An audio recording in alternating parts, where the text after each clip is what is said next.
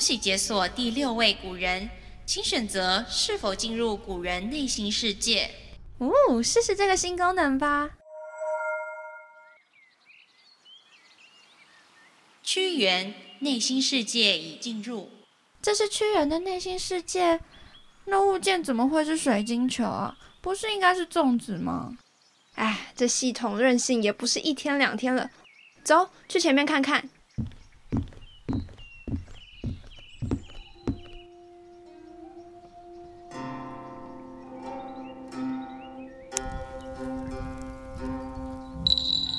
我到底要不要离开楚国？给我一个方向吧！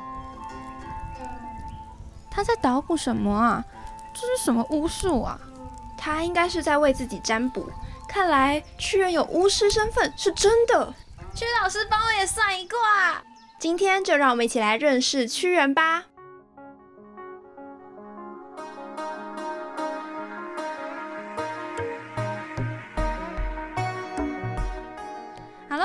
好，我是春桃，我是 Carly。哎，我突然想到一个冷知识啊，你知道柳丁橙子的英文是什么吗？Orange 啊。那橘子呢？Orange 吗？哦，啊。很不一样吗？是 tangerine，真的假的？很可爱吗？真的，我看到好像也有叫 mandarin orange。你是说它叫普通话柳丁吗？对，我们今天要讲屈原嘛，对，我觉得用这个开头蛮好的。为什么？因为屈原说自己就是一颗可爱的南方小橘子。哎，这可以当他的个性签名。个性签名，哦，天天啊，这年代好前面哦。这总之，他为什么要叫自己可爱的南方小橘子呢？跟他的个性很有关系哟。屈原有一篇作文叫做《橘颂》，歌颂橘子。对他写说：从前从前，天地之间孕育了一颗。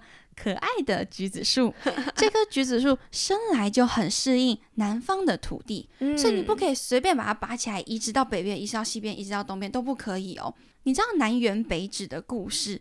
橘子呢在南边种的活，可是它到北边种就变得很酸涩不好吃。所以这棵橘子树不止很可爱，还对南方的土地很专一。嗯，其实就是屈原。在写他小时候了，哦，他在借橘子树说自己的故事。没错，他写说：“年岁虽少，可师长兮；行比伯夷，自以为象兮。”他说：“哎呀，这棵橘子树啊，年纪虽然不大，嗯，可是呢，他对这片土地的专一，他表现出那种意志的专一，是可以当我的老师的。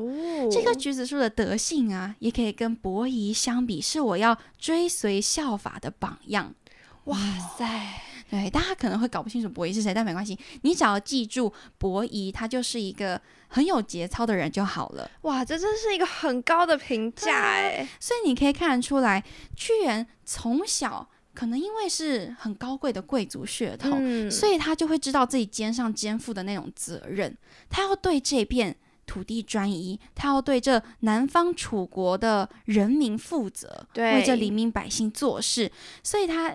一直以来都很认真读书，都很用功。嗯，可是这棵可爱的南方小橘子树呢，在这样一个正值花样年华、青春无敌的时代，却是最可怕的战国七雄争霸的年代。嗯，那时候是烽火连天、生灵涂炭的。对。不过说到屈原，我觉得也蛮有趣的。如果你去搜索古人画像，孔子会有孔子的形象，对，墨子会有墨子的形象，对。但是屈原的画像的形象都很不一，有时候很像贵族，有时候又又是平民百姓，是很矛盾的一个人。所以为什么？他最后要自杀呢？为何要用一个端午节来纪念他的死亡呢？我们今天就要一点点的把他的画像给稍微勾勒出来，看能不能在大家的心中清晰一些。是。其实屈原从小啊就饱读诗书，积极向上，非常的努力。楚怀王呢也看到了他的努力，也非常的信任他，就让他担任左徒。其实就有点类似于宰相的位置，嗯，一人之下，万人之上，并给了他一个改革变法的任务。屈原在担任左徒时，其实他的政治理念是联合齐国去对抗秦国。当时不是很流行什么连横合纵吗？讲连横跟合宗，大家可能不太直观，给大家一个相对位置好了。嗯，地图的上下左右，左边是秦国，下面是楚国。如果剩下的国家这样子往左边嘟嘟嘟嘟嘟嘟到秦国的话，是横向的移动嘛？对，从 x 轴的移动，那就是连横。如果它往下往 y 轴嘟嘟嘟嘟嘟嘟嘟移动的话，靠近楚国，那就是竖着走的，是以纵向的形式，所以叫做合纵。这就是连横跟合纵的那个方向。对，屈原呢，其实一直跟媚秦派谄媚秦国的人是非常不合的。嗯，这天，媚秦阵营的上官大夫，他听说，哎，屈原在改革修宪法，哦他就跑来找他说，哎，我能不能看看修改的草稿啊？哦但屈原听完就说：“当然不可能啊！哎，这是国家级的重要文件，啊我怎么可能随便给你看而？”且才写草稿而已，你就随便拿去看。所以两个人也因为这件事情结下了梁子。上官大夫呢，就看屈原越来越不顺眼，嗯看到屈原受到赏赐，他就想要争宠，嗯于是他就跑到了楚怀王耳边说悄悄话。啊，在你的，楚怀王跟屈原之间的距离也是越来越疏远。什么小学鸡的行为啊？对，最后呢，直接开除屈原的左徒之位，把他降职成为了三闾大夫。其实就降了一小阶而已啦。楚怀王还是很欣赏屈原的。这个时候呢，秦国大使张仪他就咚咚咚咚咚跑来了楚国，要游说楚怀王和齐国断交。他还答应楚怀王说：“诶，只要你断交了，秦国就割六百里的土地当做礼物送给你。哎，听起来还蛮好的，”很因为诱人。其实那个时候秦国是有点急的状态，对，因为如果让屈原出使齐国，跟齐国变成好朋友，万一他成功了，联合剩下这些国一起去攻打秦国的话，他们是非常危险的，可能就不会是往后的秦始皇三分天下了。是楚怀王听完后呢，就有点犹豫，就觉得说应该去听听去齐国谈合作的屈原的意见。屈原听完后，当然是极力反对啊。哎哎，因为他看出了秦国的野心，也知道张仪来的目的其实并不单纯，嗯于是他就对楚怀王比出一个大写的叉叉。但这个时候呢，有一个奸臣敬上，他受到张仪的贿赂，嗯每一天都跑到楚怀王面前说屈原的坏话，屈原这个不好那个不好。楚怀王连续一个月被敬上反复洗脑轰炸，好可怕、他就越来越不信任屈原，最后放逐了他，并和齐国断交。没想到秦国翻脸不认账，张仪就说：“我那我说我要给你六百里，明明是六里，哦是吧？”楚怀王一听被气个半死，他就决定要出兵攻打秦国。但我们前面有说过嘛，如果楚国不跟齐国合作，只靠一国的力量是打不过秦国的。所以这场战争，楚国惨败。楚怀王也终于发现，我错了，而且错的非常的离谱。嗯，于是他就把屈原召唤回来，屈原马上就劝楚怀王说：“您啊，应该把晋上这些媚秦派的人杀掉，并积极的对抗秦国，嗯不然日后一定会遇上大麻不然就。”来不及了。是，只可惜楚怀王还是没有听妈妈的话，这也让什么周董的梗？这也让宠妃郑秀哎找到缝隙见缝插针，每天在楚怀王的枕边唠叨。你看秦国好凶好吓人，我们惹不起的。大家一定会很疑惑说：“哎，他不是一个楚国人啊吗？”那他怎么会帮对方说话？没有错，还记得那个耍流氓的秦国大使张仪吗？其实郑袖也被他贿赂收买了。天哪，碟中谍耶！对，，这一切都是张仪的阴谋太啊！恐怖了。既然不能和秦国正面对战，那就来签不平等条约喽。嗯于是张仪又来了。这次呢，他直接提出要把楚怀王接去秦国签合约。那屈原一听，当然是再次的大声 say no 啊，对，因为他知道张仪不安好心，楚怀王恐怕是走着进去，躺着出来。Oh my god，好血腥的画面。对，但朝廷上所有媚情派的人都去双手双脚赞成，鼓励楚怀王他们是躺在地上吗？双手双脚。前往求和，所以叛逆的小孩楚怀王，他就跟着张仪来到了秦国。还以为他是什么大巴旅游之类的 身访。果不其然，屈原预判了一切。嗯，楚怀王客死异乡，气愤的屈原呢，就拿着大喇叭来到了市中心，指着郑袖啊、上官大夫等人说：“大家快来看，就是因为这群人，让我们的大王魂断他乡。”那郑袖可是娇滴滴的宠妃，她怎么可能受得了这份屈辱？嗯于是他就跑到了新上任的景襄王身边，巴拉巴拉巴拉说了一堆屈原的不好。景襄王他毕竟和屈原感情不深嘛，他当时太子即位了，对，所以他就听了郑袖的话，再一次放逐屈原。这也是他悲剧人生的开始，是再也没有回来过了。在看屈原这段经历的时候，虽然会为他的遭遇感到有点可惜，可是也莫名有一种感觉，他们和前几话我们提到的古人相比，也没有到那么惨。嗯，毕竟他也曾位居高位，位居左徒，在他改革内政初期，楚国是最鼎盛的状态。对，它的版图是全世界第二大，仅次于亚历山大帝国。他为楚国带来的那十年光景，是贸易非常繁盛、非常富强、安定的。是曾经有施展抱负的。对，它好像在某个片段的时间里是有价值的，是有在实现他内心理想的。呃，但我自己认为啊，屈原的惨其实是更悲痛的，因为他曾经得到过。啊，你知道那种，感觉在这棵可爱的 橘子树 倾国满枝锋芒出现的时候，它就扎根在楚怀王身边，扎根在南方的国土里面。他和楚王说要宣献于能，将心修母，因为他也是学儒学出来的嘛，他很深受楚王的信任跟重用。嗯他们两个的关系就如胶似漆，感情超好的。哟感情特别的好。没错，所以那时候的屈原意气风发，也会所以才会遭这么多小人的谗言没。错可这也就导致了，当最后楚王跟他说“你走吧，我不需要你了 ”哦的时候他内心非常非常的痛，可同时他又有一种期盼。他期盼楚王呢、嗯能够突然醒悟，把他找回来。嗯，所以他写了一首诗叫《离骚》。这“骚”是什么意思啊？不是那个痒痒，你知道被我讲挠痒瘙痒痒的瘙。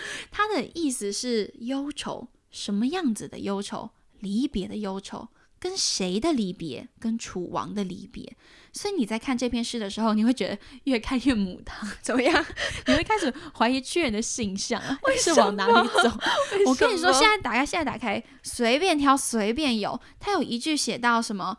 约黄昏以为其夕，羌中道而改路。他说：“我们当初不是说好了要一起看美丽的夕阳吗？你怎么没有来 你确定他是这个意思、这个解释？”吗？是想想象嘛，想象那个场景，文学的世界不就是充满想象的吗？哇，好有的遨游哲理哦！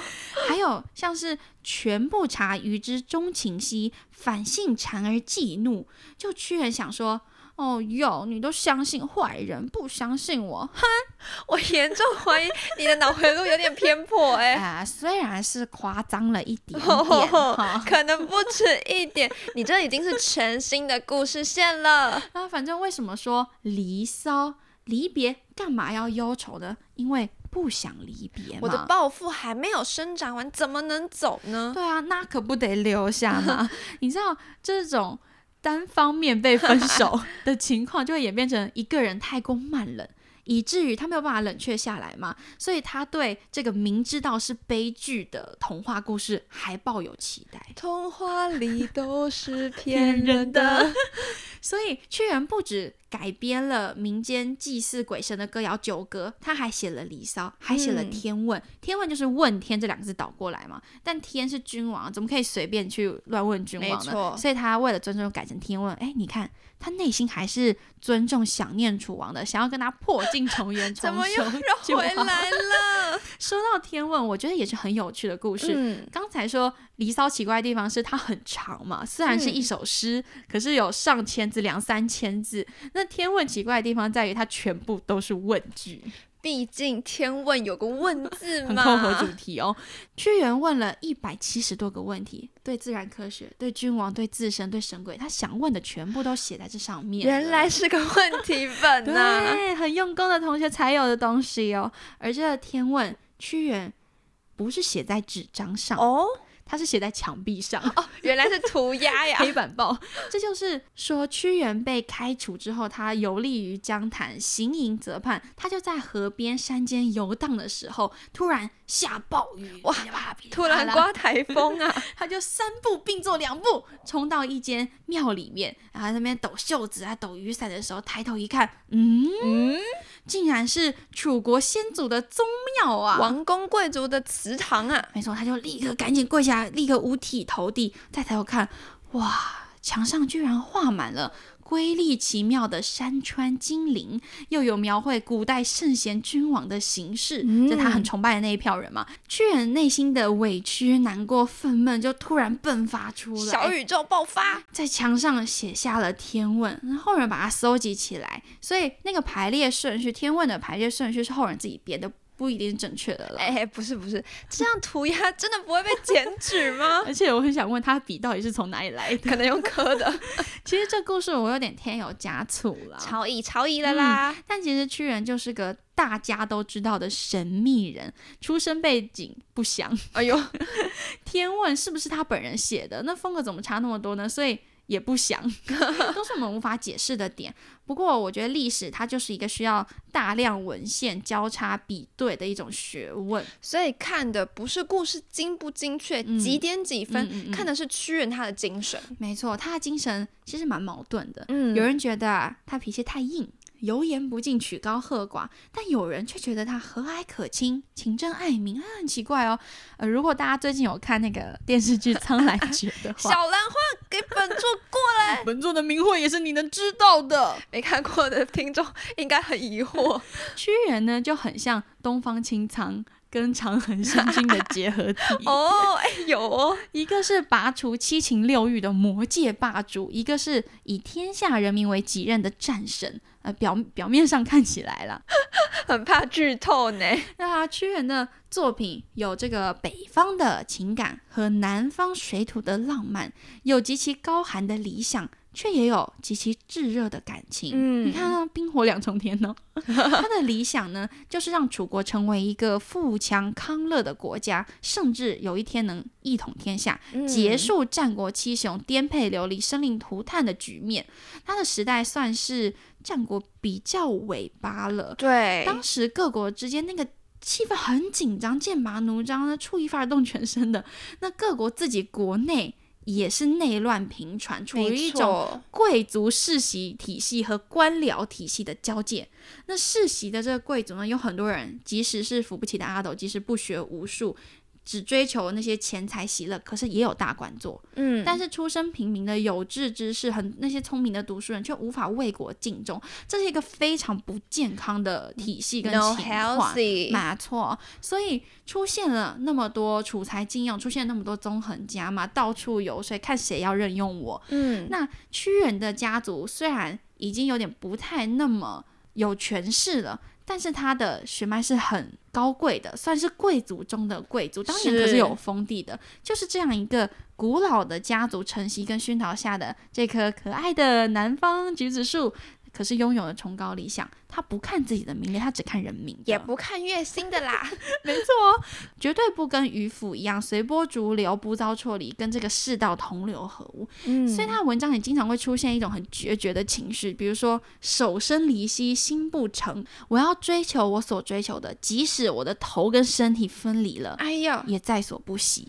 哇，是非常坚定的一种信仰哦。那他有讲过“即墨足语为美正兮，吾将从彭贤之所居”。这意思是，如果我不能实现美正这样的理想政治，那我将追随彭贤这个人，把自己给安排了。那彭 贤当年就是为了要以死明志，要力荐君王，所以投江而死。天哪，那个遭遇就有点连结起来了。如果说《楚辞》跟《诗经》比起来，它的表达比较浪漫，制造比较华丽，那屈原的浪漫就是能够任用贤才、爱惜子民的这个美正，就是屈原所追求的趋势浪漫。是他在《离骚》最有名的那句话：“路漫漫其修远兮，吾将上下而求索。”他说。这条追求美政的道路，这个趋势浪漫的这条路非常难走，非常远，非常长路漫漫。可是我还是会上刀山下火海，努力的去达。达到这个目标。